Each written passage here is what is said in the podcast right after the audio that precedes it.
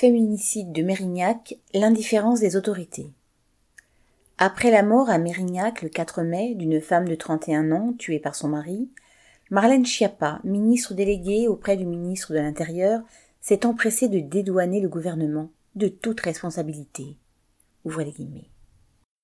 Nous avons considérablement augmenté les moyens humains et financiers pour mieux protéger les femmes, a déclaré Schiappa après avoir félicité la police pour son intervention au moment du drame en ajoutant, ouvrez les guillemets, N'oublions pas que le coupable, c'est le meurtrier avant tout.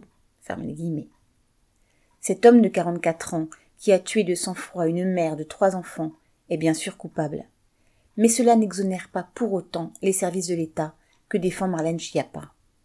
La victime avait porté plainte à plusieurs reprises, avait fait condamner son mari pour violence conjugale. Elle a de nouveau porté plainte le 15 mars, alors que son mari avait tenté de l'étrangler. Pourtant, rien n'a été fait la police n'a nullement agi. Le mari disposait d'armes qui ne lui ont pas été retirées. Aucune perquisition n'a été réalisée à sa sortie de prison et il ne bénéficiait d'aucun suivi psychologique.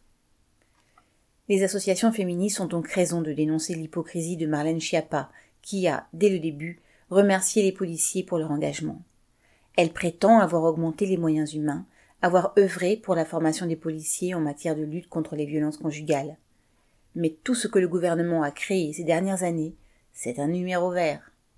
Les associations exigent en vain des moyens en nombre suffisant pour créer des structures d'accueil pour les femmes victimes de violences, du suivi psychiatrique ou psychologique pour les hommes violents.